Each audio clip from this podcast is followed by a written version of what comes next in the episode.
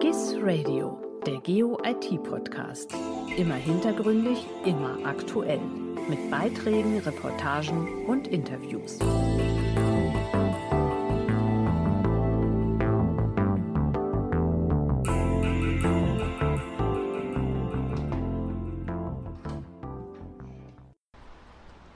Hallo liebe Freunde von GIS Radio, dem Geo-IT-Podcast des Fachmagazins GIS Business. Ich befinde mich heute in Stuttgart in der Innenstadt. Es ist Februar, der Verkehr brummt und die Sonne lacht. Ich bin gleich verabredet mit Clemens Beer von der Nahverkehrsgesellschaft Baden-Württemberg. Mit ihm möchte ich sprechen über die Mobilität der Zukunft und vor allem über die Mobilitätsplattform Mobidata BW. Bleiben Sie dran und bis gleich. Herzlich willkommen zu einem neuen Podcast von GIS Radio. Ich bin heute hier in Stuttgart verabredet mit Clemens Beer zum Interview. Herr Beer ist Innovationsmanager bei der Nahverkehrsgesellschaft Baden-Württemberg. Guten Tag, Herr Beer. Guten Tag. Ich freue mich heute Gast zu sein hier im Podcast und freue mich auf das Gespräch. Wie fahren Sie aktuell zu Ihrer Arbeitsstelle? Mit dem Campingvan? Da muss ich voraussetzen, ich habe in Ihre Vita geschaut und gesehen, dass Sie über einen Campingbus verfügen oder nutzen Sie doch weiterhin öffentliche Verkehrsmittel, gerade mit Blick auf die Pandemie? Also nein, ich fahre nicht mit meinem Campingvan zur Arbeit, weil ich ja hier in Stuttgart wohne und auch arbeite. Das ist jetzt so der städtische Verkehr, das tue ich mir nicht an. Also ich fahre mit dem Bus oder auch mit der Bahn, ganz individuell oder auch wenn ich mich bewegen möchte, zum Beispiel, dass ich auch zu Fuß gehe oder mit dem Rad eben zur Arbeit. Und das ist dann eben auch je nach Weg ganz individuell. Zum Beispiel, wenn es eben auch abhängig ist, ob ich mich eben mehr bewegen möchte, dann eben, dass ich dann eher die selbstaktiven ja, Mobilität dann eben wähle, dass ich dann zu Fuß gehe oder mit dem Rad. Oder eben, wenn es schlechtes Wetter ist, dann natürlich dann eher den ÖPNV wähle. Aber auch eben eine Kombination am Tag, zum Beispiel, dass ich dann morgens früh einen Spaziergang zur Arbeit mache und dann abends, wenn ich dann schneller nach Hause kommen möchte, dann eben auch Bus oder Bahn nutze. Also darin zeigt sich ja schon die Individualität im Vorankommen in einer Stadt von A nach B. Darauf kommen wir später nochmal zu sprechen. Daran schließt sich für mich die Frage an um die Tatsache, dass aufgrund der aktuellen Corona-Krise, Pandemie, die Fahrgastzahlen im ÖPNV doch merklich in den Keller gesackt sind. Hat das Auswirkungen auf die Umsetzung und Erweiterung Ihrer Mobilitätsplattform, über die wir heute sprechen? Nein, so direkt merken wir da keinen Einfluss jetzt der Corona-Pandemie. Natürlich stehen unsere Partner im Land, also die Kommunen, als auch die Mobilitätsdienstleister, mit denen wir eng zusammenarbeiten, um eben Mobilitätsdaten auf unserer Plattform zu bündeln und auch in Anwendung zu bringen. Vor der Herausforderung der Corona-Pandemie haben fallende Besucherzahlen, Fahrgastzahlen und müssen natürlich Hygienevorschriften und andere Herausforderungen sind sehr vorgestellt, die ihre Kunden eben darüber zu informieren. Aber unsere Gespräche laufen eben weiter und da sind eben solche Angebote zu schaffen, um die Kundinnen zu informieren. Das können natürlich dann auch Analysen sein, Prognosen, die dann eben aufbereitet werden für die Kundinnen der Mobilitätsanbieter, die dann eben zum Beispiel auf Daten von unserer Plattform zurückgreifen. Da hatten wir natürlich auch schon mal Gespräche, dass Analysen und Prognosen auf Basis von Daten, da gab es dann Datenanfragen von Mobidata BW oder eben auch von unserer Nahverkehrsgesellschaft dann eben durchgeführt werden sollten. Kommen wir auf diese gerade schon erwähnte Mobilitätsplattform zu sprechen. Können Sie unseren Zuhörerinnen und Zuhörern kurz äh, die wesentlichen Ziele und Funktionen von Mobidata BW erläutern? Die Mobilitätsdatenplattform Mobidata BW ist, eine, ist also die Marke, worunter wir hier im Land Baden-Württemberg verkehrsträgerübergreifend Mobilitätsdaten bündeln möchten. Verkehrsträgerübergreifend ist eben, kann man so verstehen, dass wir eben aus den Bereichen äh, Bus und Bahn als auch aus dem straßengebundenen Verkehr, Parkflächen, Sharing-Dienste wie Bike- und Carsharing oder auch andere neu aufkommende innovative Mobilitätsangebote wie E-Scooter, E-Roller oder On-Demand-Verkehre oder Angebote, die da eben auch noch so kommen oder auch Points of Interest sind natürlich auch interessant, wie zum Beispiel Ladesäulen, die auch Anknüpfungspunkte und Ziele für Mobilität darstellen für die Plattform. Und diese Daten bündeln wir auf der Plattform, weil es gibt ja sehr viele unterschiedliche Anbieter für die einzelnen Mobilitätsformen. Und wir möchten dann eben als Beispiel die einzelnen Anbieter in einem Datensatz bündeln, sodass, wenn jemand diesen Datensatz unter Standards wieder rausgeben, sodass Anwenderinnen, die eine App oder Service darauf bauen möchten, nicht die einzelnen sehr vielen Dienstleister einzeln anfragen müssen, sondern sich dann im Prinzip bei uns auf den gebündelten Parkdatensatz zum Beispiel dann stürzen können. Und das Ziel ist es eigentlich dann unter einer offenen Lizenz dann eben diese Daten, wir schließen dann Verträge, dann, dass wir die Daten dann unter einer offenen Lizenz rausgeben dürfen und auch unter Standards. Also da haben wir auch unterschiedliche Formate und Schnittstellen aufgebaut, die sich dann eben auch leicht implementieren lassen in Anwendungen und Services, sodass eben auch die Hürden sehr viel geringer sind, dass die Daten dann auch eben in die Anwendung kommen und wir bauen dann natürlich auch immer mehr Services da drumherum. Da sind wir jetzt eben auch gerade dabei. Apropos Hürden, was ist denn der aktuelle Stand der Weiterentwicklung bei der Mobilitätsplattform und wo sehen Sie die kommenden Meilensteine? Ja, also da kann man unterscheiden. Also betrieblich haben wir sehr viele Entwicklungen gerade noch in der Pipeline. Wir möchten einmal eine Schnittstelle aufbauen, die es sehr viel leichter macht, Daten von Kommunen oder auch Mobilitätsdienstleistern auf die Plattform zu bekommen. Da bieten wir Schnittstellen an, beispielsweise für statische und Echtzeitdaten Daten, die dann sehr viel einfacher auf die Plattform eben geholt werden können und somit dann diese Einzelanbindung von herstellergebundenen proprietären Schnittstellen und eben auch dieses sehr viel längere Umsetzen dann unseres Dienstleisters dann eben verkürzt. Und diese Daten werden dann eben in unsere Profile, diese Datensätze dann eben integriert, wo wir dann eben für die unterschiedlichen, wie ich gerade schon angesprochen hatte, Mobilitätsformen zum Beispiel, dass alle Carsharing in einem Datensatz dann vorhanden sind, dann integriert. Das ist jetzt das eine. Da muss ich nochmal ergänzen, dass wir da keine historischen oder personenbezogenen Daten dann eben integrieren. Das wollte ich noch zu dem vorigen Punkt dann eben ergänzen. Und eben auf den Daten dann eben basierend bauen wir jetzt eben, das ist so jetzt auch der zweite Meilenstein, bauen wir ein intermodales Routing auf. Heißt, dass sich Anwenderinnen, App-Entwickler, Service-Entwickler können intermodale Routenabfragen an uns stellen und können dann eben diese Routen abfragen, das Ergebnis davon in Apps visualisieren. Das heißt, wir bieten im Prinzip dann das Backend dafür, um intermodale Informationsangebote für Apps und Anwendungen dann eben zu schaffen. Darauf basierend, weil wir möchten natürlich auch Beispiele irgendwie schaffen, auf was zeigen, dass eben auch diese auf Mobidata gebündelten und integrierten Daten der Kommunen, aber auch Mobilitätsdienstleister auch irgendwie sichtbar werden, bauen wir auch ein äh, kleines Frontend, eine kleine Beispielanwendung Anwendung auf ein sogenanntes Widget, das sich eben auch sehr leicht in äh, Websites per HTML integrieren lässt. Dort können dann auch zum Beispiel Kommunen, andere Institutionen, die Forschung, Tourismus oder auch Unternehmen in ihre Website integrieren, ganz leicht und sich dann, dass dann die, die Gäste oder auch die Kundinnen intermodal eben die gewünschte Route dann mit dem gewünschten Verkehrsmittel dann eben heraussuchen. Wir haben natürlich auch noch sehr viele weitere spannende Datensätze geplant, die wir auf die Plattform holen möchten. Das sind auch weitere Meilensteine, sind wir in Gesprächen mit Bikesharing-Anbietern beispielsweise. Aber wir haben natürlich auch weitere äh, spannende Projekte am Laufen für die Datenanwendung. Das ist auch, wir hatten ja zum Beispiel auch letztes Jahr, das ist auch noch so für die Datenanwendung ein spannender Meilenstein, dass wir den Mobidata BW Hackathon veranstaltet haben, wo eben Beispiele geschaffen worden sind. Da haben insgesamt fast 100 Personen in 16 Teams dann eben Beispiele auf Basis auch von Daten von Mobidata BW dann eben Mobilitätskonzepte Konzepte, Mobilitätslösungen, Piloten eben entwickelt. Neben den natürlich größten Meilensteinen und den jetzt irgendwie zuletzt zu nennen, vielleicht auch dann nochmal zum Hervorheben, ist natürlich, dass die Plattform live ist. Sie ist seit September 2020 live. Da hat am Start 44 Datensätze, jetzt haben wir 53 und wir hoffen natürlich jetzt auch, dass wir schnell wachsen, natürlich ein großes Angebot schaffen und somit auch noch mehr Kommunen motivieren mitzumachen und eben auch dann eben die Daten in die Anwendung zu bekommen.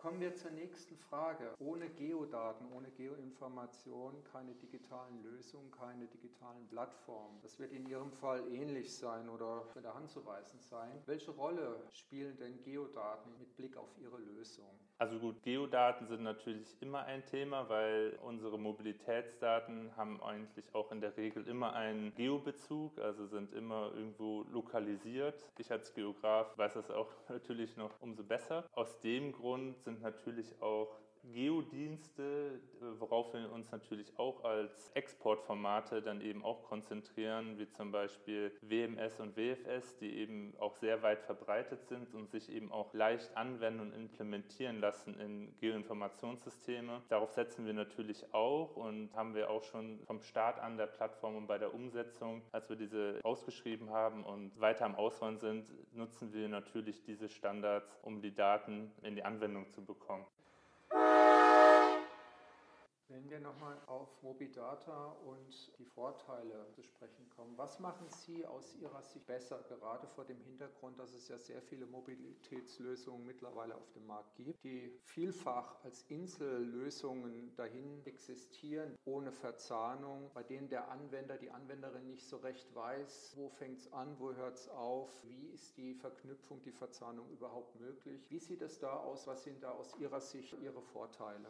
Ja, der größte Vorteil, das ist eigentlich, dass wir eben für als Landesplattform also auch überregionale Bündelung von Mobilitätsdaten für Verkehrsträger übergreifend vornehmen. Also dass Mobilitätsangebote werden ja häufig dann eben für einen bestimmten Raum mit dem ja mit einer Handvoll äh, Dienstleistern dann irgendwie umgesetzt. Manchmal sind es ja dann auch einzelne Mobilitätsangebote, weil dann die einzelnen Anbieter dann in, in dem eigenen Geschäftsmodell, in eigenen Ökosystem dann irgendwie bleiben möchten. Der große Vorteil eben, was wir jetzt mit Mobidata BW eben anbieten möchten, ist eben diese überregionale Bündelung. Heißt, wir möchten eben Datensätze, also diese sehr vielen unterschiedlichen Anbieter, die für die unterschiedlichen Mobilitätsformen, jetzt zum Beispiel Bikesharing, Carsharing oder eben auch Parkflächen, ÖPNV-Angebote, SPNV-Angebote bündeln und dass diese dann eben die diese heterogenen Datensätze dann in einen Datensatz eben Mobilitätsform dann eben auch in Mobilitäts-Apps Services dann eben integriert werden können. Und das ist eben jetzt auch der große Vorteil, dass wir eben die Hürden senken, weil eben die einzelnen App-Entwickler nicht nochmal auf die einzelnen Mobilitätsanbieter, Kommunen, die eben die Daten haben und die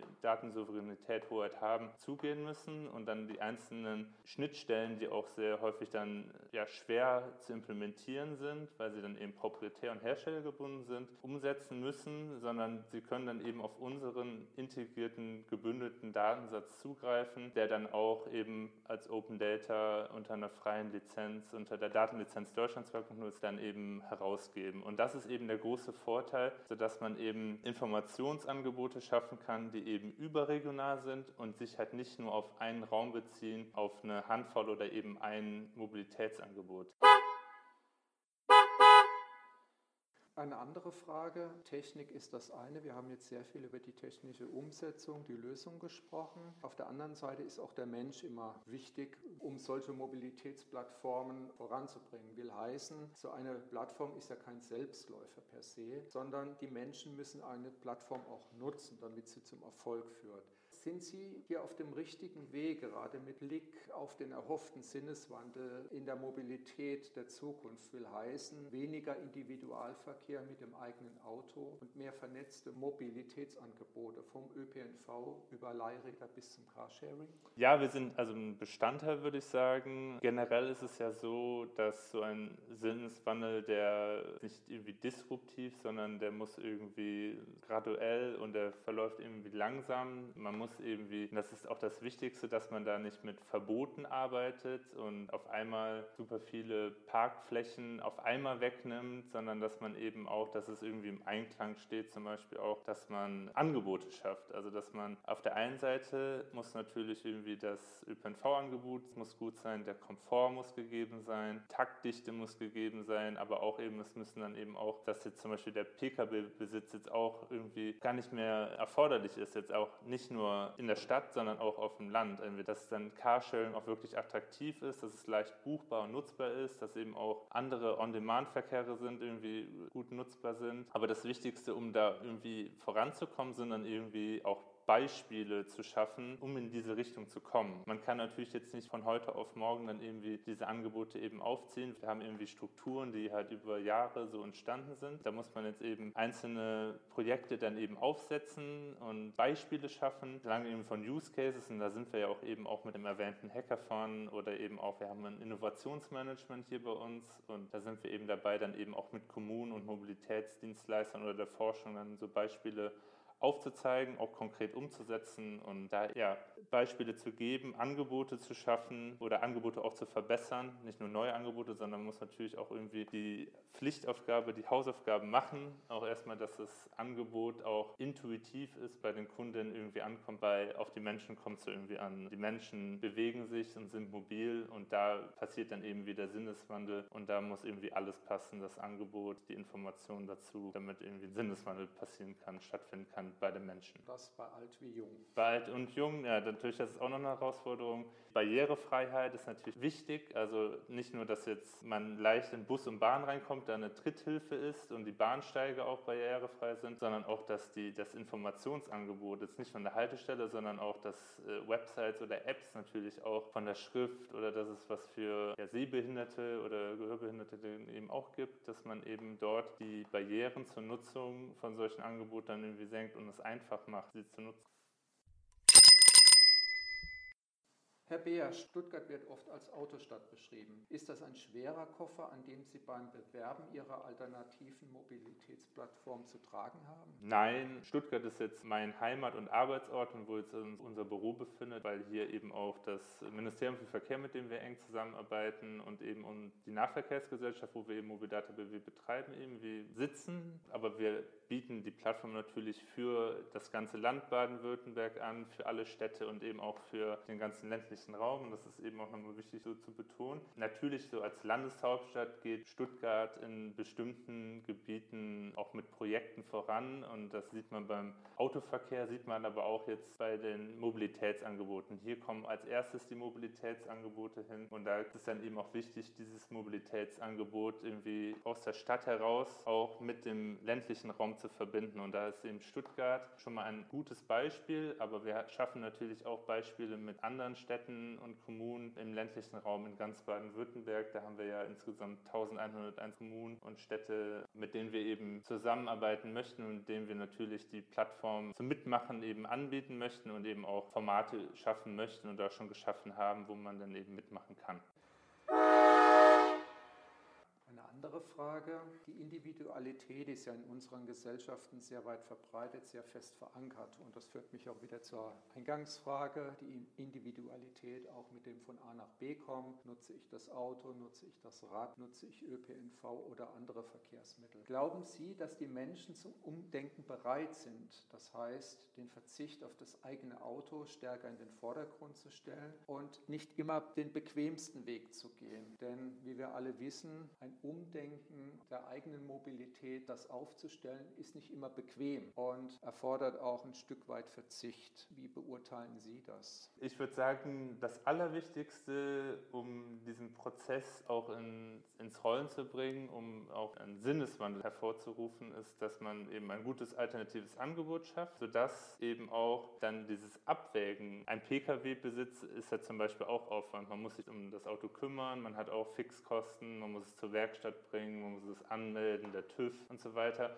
Und natürlich muss man sich eben auf andere Mobilitätsangebote irgendwie auch einlassen und sie ausprobieren. Aber dazu gehört eben auch, dass das Angebot irgendwie stimmt und leicht nutzbar ist. Und da sind wir eben auch schon mal drauf eingegangen, dass irgendwie diese Intuitivität ist da irgendwie zentral. Es darf nicht anstrengend sein, diese Mobilitätsform zu nutzen, weil es eben natürlich im Verhältnis oder in Konkurrenz steht mit dem Auto. Das steht vor der Tür. Dort steigt man ein und man fährt von A Nach B. Die größte Hürde ist dann jetzt zum Beispiel beim Auto, dass man das Parken zum Beispiel bedenken äh, muss. Das ist jetzt in der Stadt mehr das Problem als im ländlichen Raum. Aber dann eben, das ist dann irgendwie schon die größte Hindernis jetzt so in der Alltagsmobilität.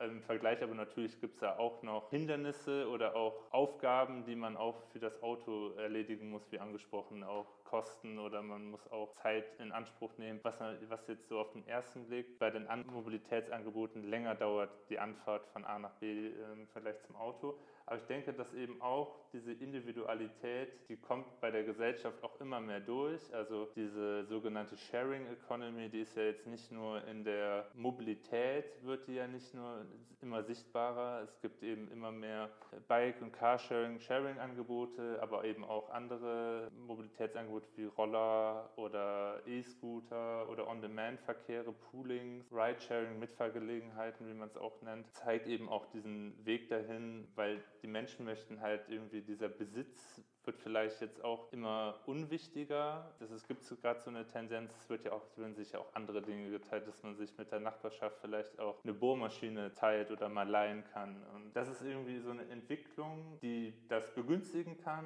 dass man irgendwie sich dann je nach Lebenssituation eventuell dann eben auch den geeigneten Mobilitätsmix dann selber zusammensucht und nicht eigentlich zwangsläufig in dieser Monostruktur bleibt, dass man, wie es jetzt eigentlich in den vergangenen Jahrzehnten war, in der Jugend fährt man Bus oder Bahn, je nachdem, wo man lebt, dann fährt man vielleicht nochmal Roller und dann ist das Auto bis an das Lebensende das geeignetste Mittel. Das ist natürlich dann auch irgendwie vielleicht lebensabschnittsbezogen, vielleicht auch vom Wohnort, aber das sollte natürlich dann auch in Zukunft dann auch kein Hindernis mehr sein, dass wenn man auf dem Land wohnt, dass dann auch nur zwangsläufig das Auto eine Option bleibt, sondern da sollen natürlich auch Angebote geschaffen werden. Und das ist eben zentral, dass man Angebote schafft und auch nur so kommt man irgendwie irgendwie an die einzelne Individualität ran, die Individualität der Mobilität der einzelnen Menschen.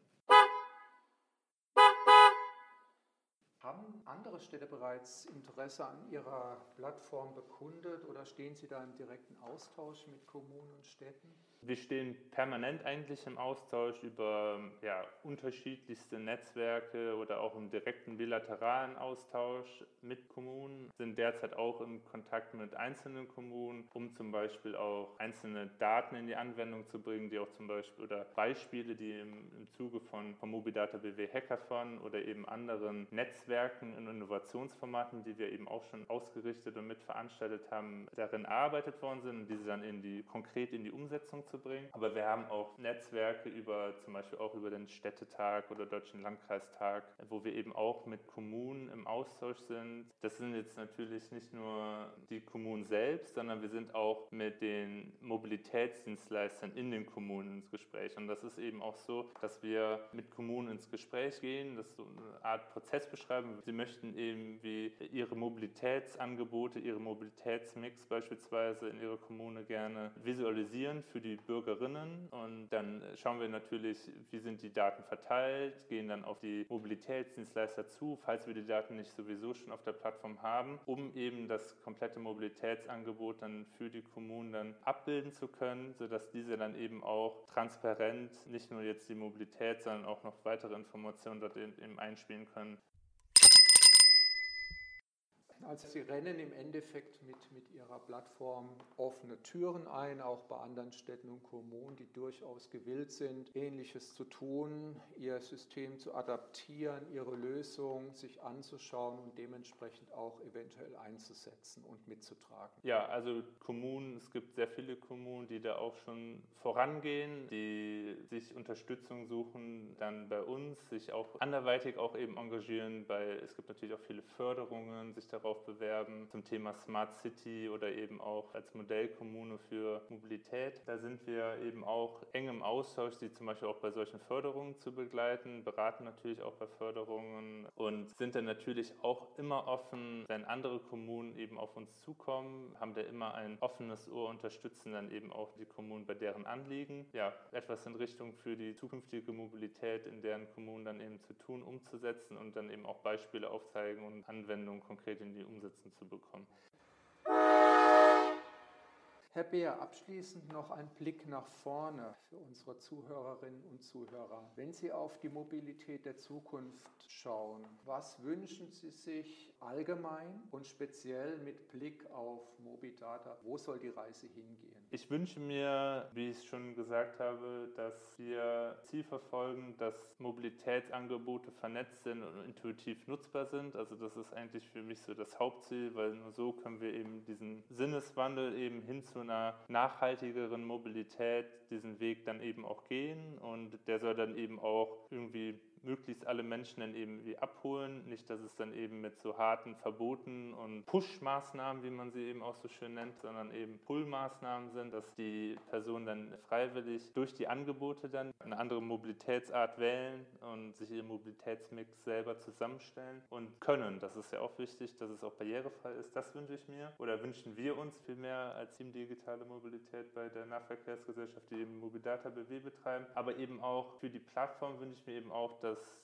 wir in der Breite und in der Tiefe, also Breite mit möglichst vielen Mobilitätsstand von vielen Anwendern über ganz Baden-Württemberg verteilt, in Städten, Kommunen, im ländlichen Raum als auch im urbanen Raum, aber auch in den grenzüberschreitenden Regionen. Also wir möchten ja nicht nur Daten jetzt aus Baden-Württemberg, sondern wir möchten natürlich auch die Nachbarbundesländer. Wir möchten aber auch zum Beispiel auch Daten aus der Schweiz oder aus Frankreich eben haben, weil die Mobilität endet nicht an der Grenze. Und was eben auch jetzt für die Entwicklung der Plattform sehr essentiell ist, ist eben, dass wir solche Daten aus Baden-Württemberg auch mit den Daten aus ganz Deutschland zusammenbringen, weil Angebote für Regionen in Baden-Württemberg zu schaffen, ist natürlich unser vorrangiges Ziel aber die ganze Mobilität für Deutschland weiter zu denken und das die Grundlage sind nun mal Daten und eben auch noch weiter gedacht in Europa. Da gibt es natürlich auch gerade Bestrebungen auf dieser Ebene, da eben eine Ebene zu sein, jetzt auf Bundesländerebene und da eben einzuzahlen auf Bundes- und dann eben auch auf europäische Ebene und da eben auch jetzt, wo wir jetzt so vorangehen, da Pionier vielleicht dann schon zu sein, jetzt im Vergleich mit den anderen Bundesländern, zum Beispiel zumindest in Deutschland. Das wünsche ich mir, dass wir da weiter vorangehen, im Beispiel sein können und auch in dem Bereich. Herr Bär, herzlichen Dank. Ja, liebe Zuhörerinnen und Zuhörer, das war ein neuer Podcast von GIS Radio, dem Geo-IT-Podcast des Fachmagazins GIS Business. Ich gehe jetzt nach Hause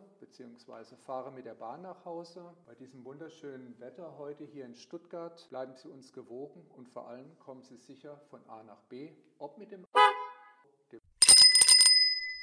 der oder wie auch immer. Bleiben Sie uns gewogen. Ihr Andreas Eicher.